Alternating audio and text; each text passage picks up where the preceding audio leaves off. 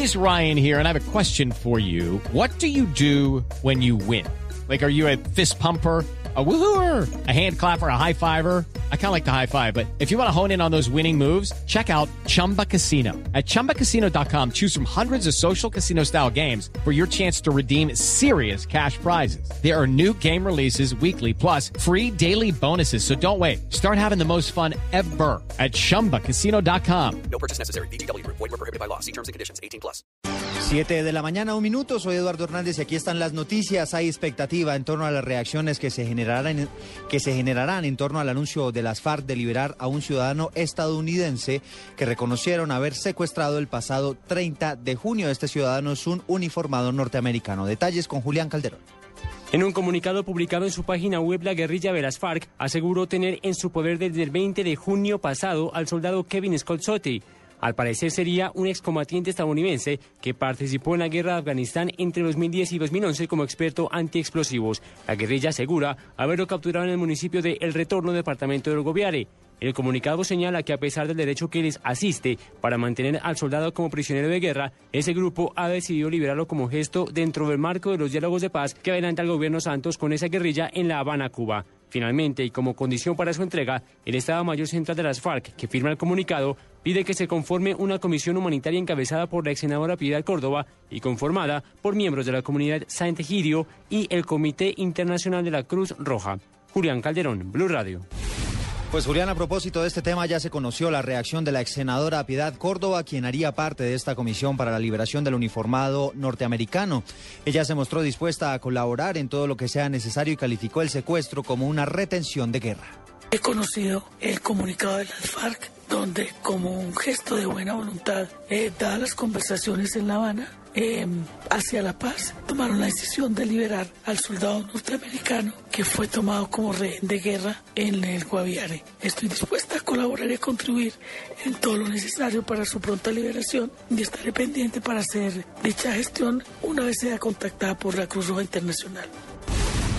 Siete de la mañana, tres minutos. Cambiamos de tema porque pese a que se llegó a un acuerdo para que los manifestantes que dicen ser del paro minero desbloquearan el aeropuerto de Quibdó en el Chocó, los heridos que necesitan traslado aún no han podido salir de esta terminal aérea por las condiciones tanto del aeropuerto como de las aeronaves. Detalles desde la capital chocuana con Leonardo Montoya. Eduardo, muy buenos días. Pues se ha conocido por parte de Blue Radio que los mineros, luego de reunirse con el gobernador encargado del departamento del Chocó, Hugo Tobar, han llegado a una serie de acuerdos, entre ellos los más importantes, como es eh, comprometerse a desalojar de manera voluntaria el aeropuerto del Caraño de la ciudad de Quito desde ayer a las 10 de la noche, dando un plazo solo por el día de hoy para que llegue una comisión del gobierno nacional y trate el tema de la minería en esta región del país. Por su parte, el gobierno departamental se compromete a alojarlos en el coliseo cubierto de la ciudad de Quibdó, abastecerlos de comida y prestarle atención médica.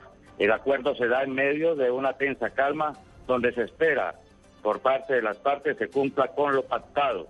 De lo contrario, se volverían a las acciones de hecho por parte de los mineros protestantes. También se espera la recuperación de la pista del terminal aéreo para posibilitar la salida de los aviones medicalizados que llevarían al interior del país a los enfermos que se encuentran de mayor gravedad en esta sesión de Colombia. Leonardo Montoya, Blue Radio.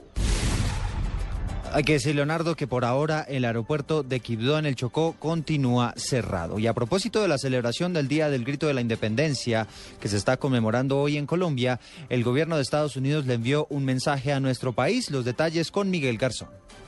Buenos días. El secretario de Estado de Estados Unidos, John Kerry, felicitó a Colombia por el Día de la Independencia y reiteró el apoyo de su país en los esfuerzos hacia la paz y la prosperidad económica de la nación. De parte del presidente Barack Obama y el pueblo estadounidense, estoy encantado de enviar los mejores deseos al pueblo colombiano en el 203 aniversario de la independencia de su país, el 20 de julio, dijo Kerry en un comunicado. El diplomático agradeció además las contribuciones de Colombia a la estabilidad regional y la seguridad desde los esfuerzos de reconstrucción en Haití a la promoción de las reformas policiales y de justicia en toda América Latina. Además recordó que los lazos de amistad entre Estados Unidos y Colombia datan desde hace casi 190 años, con la firma de la Convención General de Paz, Amistad, Navegación y Comercio en 1824, con el que se creó el primer tratado de Washington con otro país de las Américas. Miguel Garzón, Blue Radio.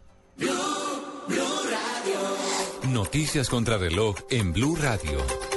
7 y 5 de la mañana, noticia en desarrollo. Hace algunos minutos hubo una explosión en el aeropuerto de Pekín, en China. Hasta el momento solo se conoce una fotografía donde se evidencia que hay bastante humo y testimonios de algunas de las personas que aseguran haber escuchado un estruendo. Esta es una noticia en desarrollo. La cifra que es noticia hasta ahora son los 12.000 hombres que participarán hoy en el desfile de la independencia en la mañana, que tendrá tránsito por la avenida Carrera 68 en Bogotá a partir de las 9 de la mañana.